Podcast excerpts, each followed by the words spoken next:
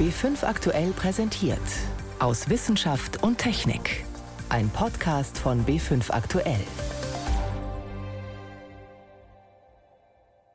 Der normale Sonnenwind ist eigentlich relativ harmlos, den kennt man, aber die Sonne spuckt von Zeit zu Zeit auch viel schnelleren Sonnenwind aus, Eruptionen und ähnliche Dinge. Wir wissen aber noch wenig darüber, wie er entsteht auf der Sonne oder in der Atmosphäre der Sonne. Und wir versuchen die Entstehungsorte mit Kameras zu beobachten, wie schauen die Strukturen dort aus, wo dieser Sonnenwind entsteht. Die Raumsonde Solar Orbiter soll morgen ihre Reise in ferne Welten antreten und die Sonne erkunden. Mehr dazu gleich. Außerdem, wie gigantische Heuschreckenschwärme die Landwirtschaft in Ostafrika bedrohen. Wie man verhindern will, dass wertvolle Fossilien in der Ziegelbrennerei landen, statt auf dem Labortisch von Forschern. Und wie man Mikroplastik aus dem Abwasser fischen kann. Durch die Sendung begleitet sie Martin Schramm. Morgen ist es soweit. Die Raumsonde Solar Orbiter soll ihre Reise durchs Weltall antreten. Ein Augenblick, den hunderte Wissenschaftler herbeigesehnt haben und auf den sie sich vorbereitet haben, getüftelt und geplant haben. Die Sonde ist ungefähr so groß und so schwer wie ein VW-Bus und soll mit ihren Instrumenten an Bord die Sonde erkunden. Ja, eine Art Wettervorhersage für sogenannte Sonnenstürme möglich machen. Frage dazu an Johann Hirzberger vom Max-Planck-Institut für Sonnensystemforschung in Göttingen. Herr Hirzberger, morgen ist es soweit. Die Momente dorthin, sind die jetzt voller Anspannung oder sind sie ganz entspannt? Ja, es ist schon gewisse Anspannung da, aber wir können jetzt nichts mehr tun. Wir können nur noch warten, bis die Rakete startet. Das klingt schicksalhaft. Jetzt soll diese Sonde ja die Sonne aus nächster Nähe erkunden. Da frage ich mich, wie nah kann man denn der Sonne eigentlich kommen, ohne sich selbst quasi zu verbrennen? Ja, es gibt halt schon viele Missionen gegeben, die versucht haben, nah an die Sonne ranzufliegen, also einige. Wir sind nicht die Mission, die am nächsten der Sonne fliegt. Da gibt es eine amerikanische Mission, die Parker Solar Probe, die vor zwei Jahren gestartet ist. Die kommt noch viel, viel näher ran, als ungefähr 0,09 mal den Abstand von dem Erdabstand. Wir kommen nur auf ein Viertel des Erdabstandes ungefähr hin. Das sind dann wie viele Millionen Kilometer ungefähr? Das sind dann 42 Millionen Kilometer im Minimum. Also doch noch ein erheblicher Abstand, aber für kosmische Verhältnisse natürlich eigentlich mhm, nichts. Ja. Dennoch, wie kann sich denn die Sonde da jetzt auch schützen? Ja, die Sonde hat ein Hitzeschild, das ist aus Titanfolien mit einer speziellen Beschichtung vorne.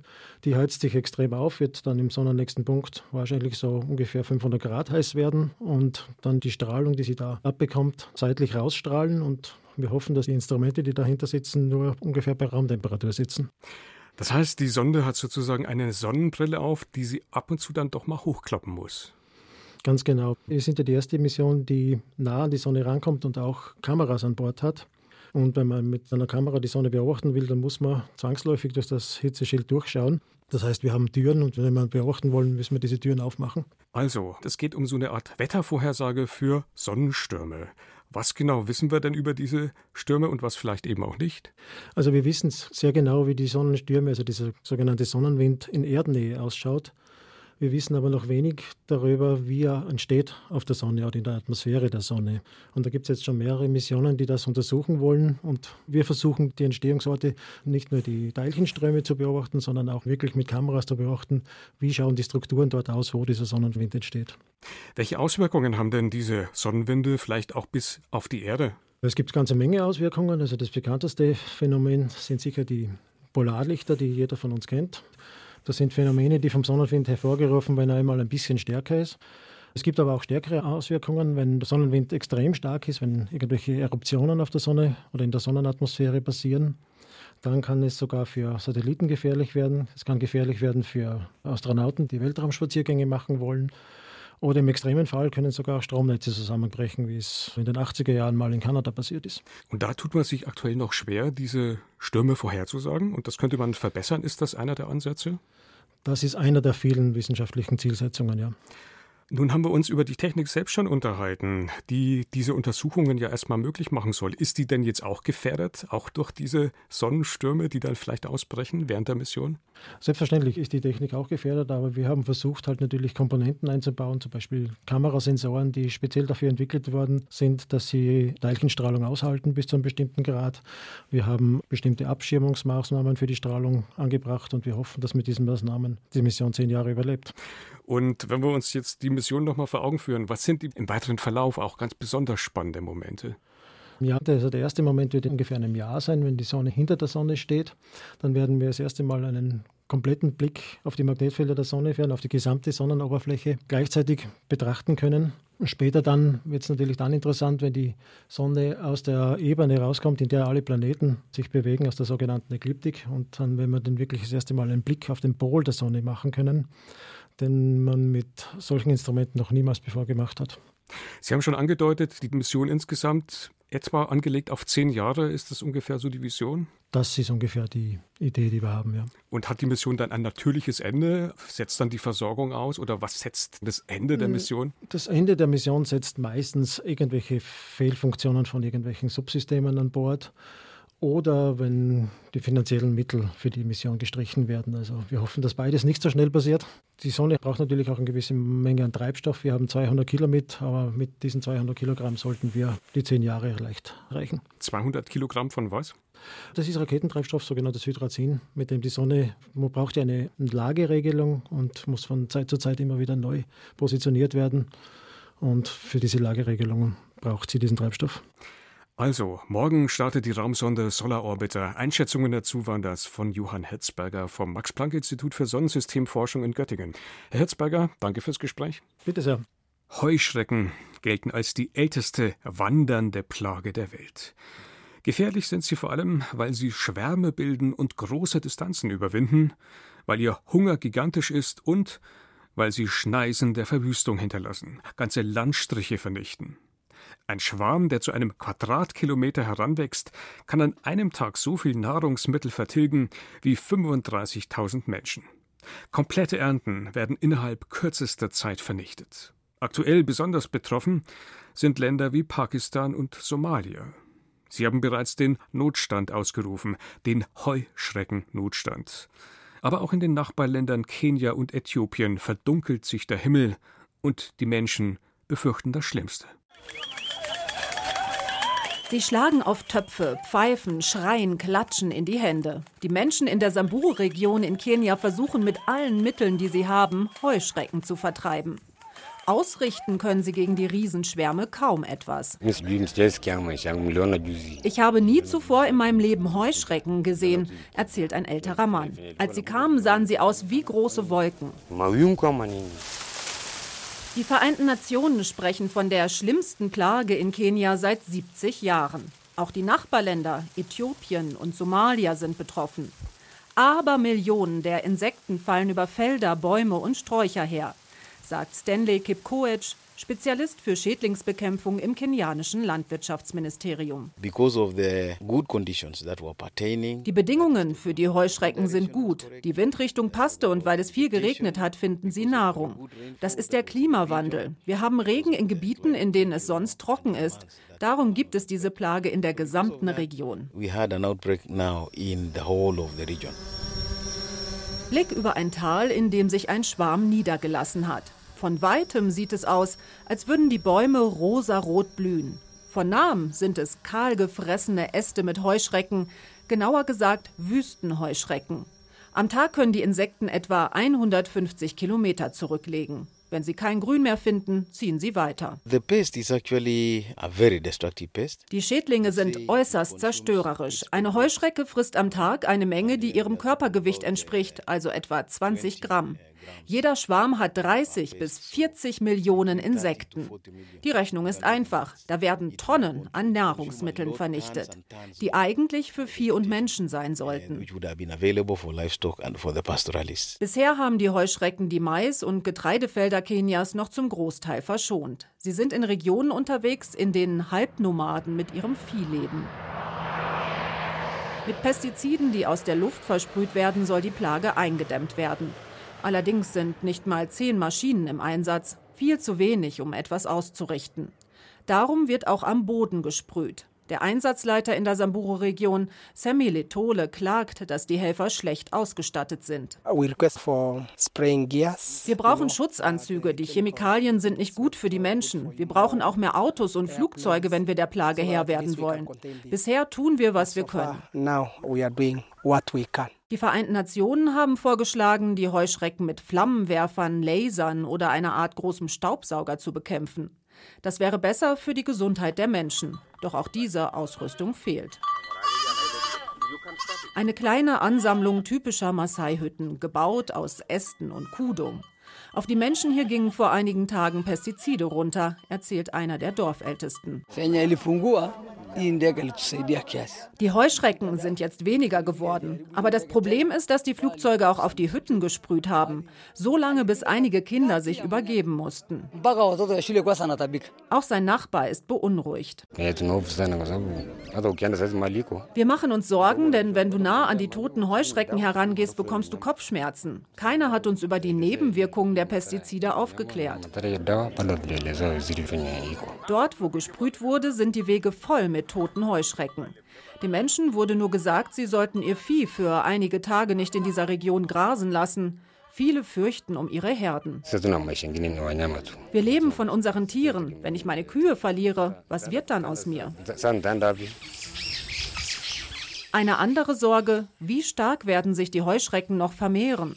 Es regnet weiter ungewöhnlich viel in Ostafrika. Die Erde ist warm und feucht. Ein idealer Brutkasten für die Eier der Heuschrecken. Wo die großen Schwärme weitergezogen sind, bleiben ein paar tausend Insekten am Boden zurück und paaren sich. Ein Weibchen legt um die 150 Eier. Bei diesen optimalen Bedingungen können daraus viele neue Heuschrecken schlüpfen. Sammy Letole, der den Einsatz gegen die Plage in Samburu koordiniert, befürchtet für die nächsten Wochen das Schlimmste. Das wird über unsere Kräfte hinausgehen. Die Heuschrecken werden von allen Seiten angreifen. Gigantische Heuschreckenschwärme bedrohen die Landwirtschaft in Ostafrika. Ein Beitrag von Antje Dikans war das aus Kenia. Sie hören B5 am Sonntag aus Wissenschaft und Technik im Studio Martin Schramm. Letztes Jahr sorgte er für große Schlagzeilen. Ein Fund in Pforzen im bayerischen Ostallgäu. Entdeckt hatte man Udo, einen Menschenaffen, der sich schon vor zwölf Millionen Jahren auf nur zwei Beinen fortbewegen konnte.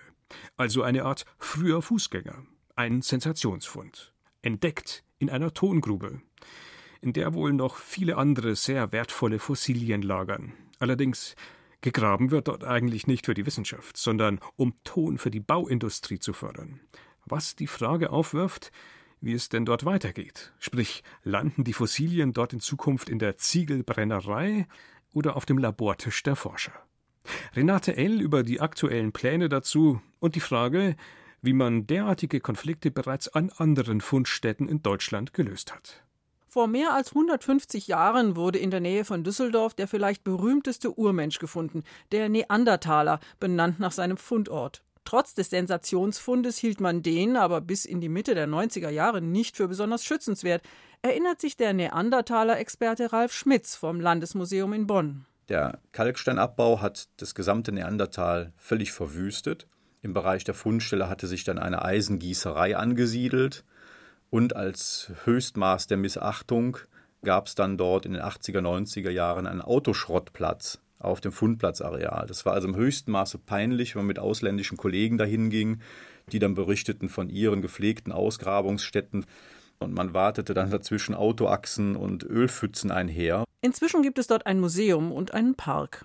Eine zweite weltberühmte Fossilfundstätte in Deutschland ist die Grube Messel bei Darmstadt. Dort wurde Ölschiefer abgebaut, der ein ganzes Universum an Fossilien perfekt bewahrt hatte, mit Details wie Haaren und Mageninhalt, Ursäugetiere, farbige Insekten, Fische, Pflanzen. Trotzdem wurde dort ab den 70er Jahren eine Mülldeponie geplant, gegen Proteste aus aller Welt. Der hessische Kultusminister Hans Krollmann meinte dazu, Fairerweise sollten wir mal akzeptieren, dass die wissenschaftliche Möglichkeit im Zug einer industriellen Nutzung gekommen ist. Und fairerweise sollten wir auch akzeptieren, dass wir nicht in der Lage sind, eine andere Schutzmaßnahme für die Grube zu finanzieren als eine Nutzung für die Müllablagerung dieses Ballungsgebiets. Die weltberühmten Fossilien wären also nach und nach unter Müll verschwunden. Doch im Februar vor 30 Jahren hat man den Plan aufgegeben. Nicht der Wissenschaft zuliebe, sondern weil die technische Ausstattung der Mülldeponie zu teuer geworden wäre. Nun gibt es also eine dritte Fossilfundstätte von Weltrang in Deutschland, die Tongrube Hammerschmiede bei Pforzen. Es ist der Fundort des frühesten zweibeinig gehenden Menschenaffen Udo. Und die Landrätin des Ostallgäus, Maria Zinnecker, hat nicht lange gefackelt. Wir haben eine Allgemeinverfügung vorbereitet, die tritt am 14.02. in Kraft die sämtliche Grabungsarbeiten unter die Genehmigungspflicht stellt und eine einstweilige Sicherstellung bedeutet. Und dann im nächsten Schritt wird der Bereich zu einem Naturdenkmal erklärt. In der Grube wird zwar auch weiterhin Ton abgebaut werden, denn erst so werden die fossilführenden Schichten frei, aber ebenso wie wissenschaftliche Fossilgrabungen nur mit spezieller Genehmigung, betreut von Experten bei der Fachstelle für nichtstaatliche Museen in Bayern und den Entdeckern von Udo an der Universität Tübingen. Das hat die Landrätin diese Woche mit Wissenschaftsminister Bernd Siebler vereinbart. Gleichzeitig haben die Regierungsfraktionen 450.000 Euro für die Fundstätte zugesagt. Eine Machbarkeitsstudie soll jetzt zeigen, ob sich damit ein Informationszentrum am Fundort finanzieren lässt. Auf jeden Fall soll schon bald eine kleine Ausstellung über die Urgeschichte des Allgäus informieren. Selbstverständlich freuen wir uns, dass wir jetzt überraschend zur Wiege der Menschheit mit wurden. Es gibt ja noch weitere Funde, weitere sensationelle Funde.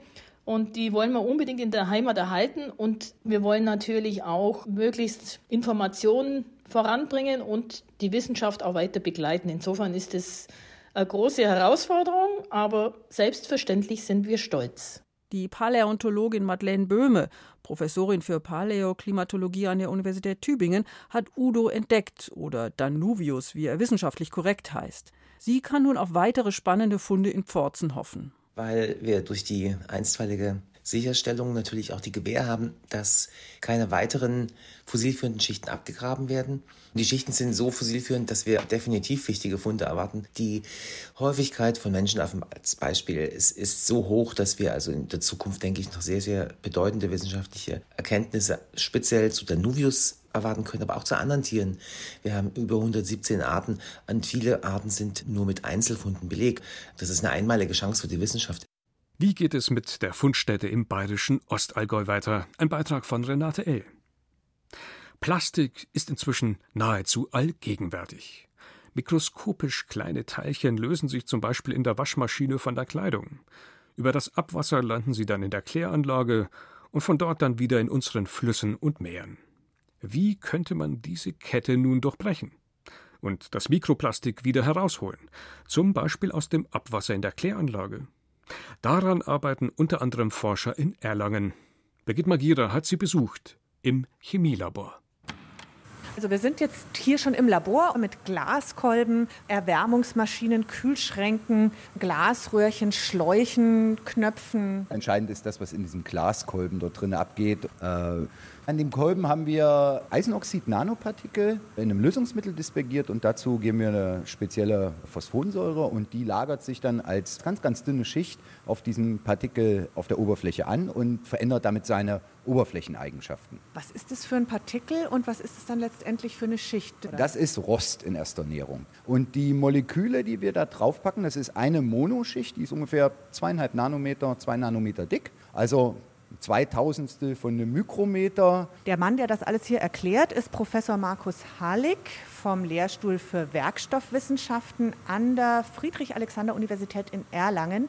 Und wir schauen uns jetzt an, wie man Nanoplastik aus Wasser wieder rauskriegt. Das ist die Doktorarbeit von Markus Sacletti, der hier dran arbeitet. Was passiert jetzt nach dem Kochtopf? Wo müssen wir hin? Wir geben die in Wasser und Danach müssen wir die in dem Wasser gut verteilen. Dafür geben wir sie. Das sind jetzt, Entschuldigung, zwei so kleine Fläschchen und da ist so eine ja, rostbraune Brühe drin. Das sind die Nanopartikel, die eben in Wasser verteilt sind. Damit, dass die sich jetzt dann gut verteilen, werden wir die ins Ultraschallbad tun. Das heißt, wir geben Energie dazu, um die Partikel wirklich gut im Wasser zu verteilen. Das ist jetzt so ein eckiger Plastiktopf mit Wasserbad. Also wer Schokolade beim Backen schmilzt, der weiß ungefähr, wie das hier jetzt aussieht. Das Ganze wird jetzt vereinfacht gesagt, schüttelt es das Wasser einfach sehr stark durch und dadurch werden die Partikel auseinandergezogen, geschüttelt. Ein wichtiger Punkt dabei ist, dass man eine möglichst hohe Oberfläche generiert. Deswegen auch äh, Nanogröße, weil je winziger die Teilchen sind, desto größer die Oberfläche und umso mehr Anlagerungsmöglichkeiten gibt es. Beim Öl beispielsweise schafft man es, oder haben wir gezeigt, dass man zwölffache Volumen an Öl mit pro Partikel im Prinzip extrahieren kann wir reden nicht von Speiseöl, sondern zum Beispiel von Erdöl, von Diesel, von Schweröl, was zum Beispiel ins Meerwasser gelangt und was ich da wieder rausholen will. Genau. Nano ist wie groß ungefähr? Ein Nanometer, das ist ein Tausendstel von einem Mikrometer. und das ist im Bereich äh, von, von der Dicke eines Haars. Also ein Haar hat etwa 50 bis 70 Mikrometer, das heißt, das ist schon sehr, sehr klein. Also es ist wirklich einfach der Prozess, dass die Eisenpartikel sich an dem Plastik anlagern und dann mittels einem Magnetfeld das Plastik mit entfernen können. Aber reicht es, diese Eisenpartikel einfach nur in dieses Plastikwasser reinzuschütten und dann machen die alles selber? Ja, das ist eigentlich der Clou bei der ganzen Sache. Deswegen der Aufwand vorher, diese äh, Rostpartikel in der Art und Weise zu funktionalisieren mit diesen dünnen Schichten, die mögen die einfach. Und das führt dazu, dass die wie so, wenn man große Kugeln hat, ein paar kleine Kugeln dazwischen, wie so ein Kleber, die Dinge, diese Plastikkugeln zusammenkleben und das Ganze immer größer wird, immer größer wird und man ist dadurch relativ, sieht man es dann auch, also es ist nicht mehr trübe, es wird dann so, so schlierig und äh, dadurch, dass diese Partikel auf der Oberfläche sind, wird das gesamte System magnetisch steuerbar. Im Wesentlichen machen die Materialien das alleine, ja. Also jetzt sind die fertig gekocht sozusagen und fertig zerteilt? Genau. Jetzt äh, werden wir das Ultraschallbad wieder ausmachen. Einmal oranger Rost und einmal dunkelbrauner Rost. Genau. wir Fläschchen. schnappen uns jetzt den orangenen Rost. Das ist letztendlich beides das gleiche. Das ist einfach ein bisschen eine andere Zusammensetzung von dem Rost. Mhm. Und von diesem Rost geben wir jetzt eine kleine Menge einfach zu den Plastikpartikeln, die im Wasser verteilt sind. Also wir haben jetzt hier zwei Fläschchen mit gelöstem Rost sozusagen und zwei genau. Fläschchen mit Plastikwasser. Und in eins von den Fläschchen mit Plastikwasser geben wir jetzt ein bisschen von unserem Rost. Und sind gespannt, was passiert. Also Marco schüttet das jetzt rein mit so einer Pipette, zieht genau. das auf mit der Pipette und zack. So, jetzt ist erstmal das Plastikwasser auch rostfarben orange. Jetzt genau. kommt Herr Harlik mit dem Magneten und hält den. Markus schüttelt noch ein bisschen. Wow, jetzt hat sich alles, was orange ist, in dem Fläschchen an die Seite des Glases hingeklebt, wo der Magnet kam. Und das Wasser ist, naja, so ein bisschen milchig ist es aber schon noch. Das sieht jetzt nur noch ein bisschen so aus. Zum einen war das jetzt ein sehr schneller Show-Effekt. Normalerweise lassen wir das kurz interagieren, dann ist die Reaktion mit dem Plastik stärker.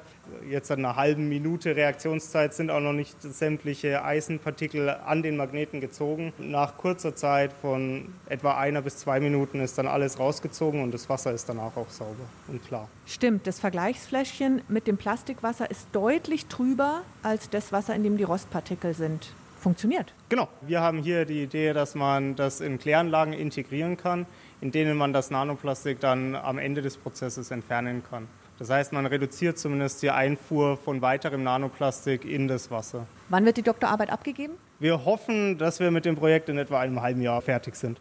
Plastik im Wasser und ein Ansatz, wie man es wieder rausbekommt.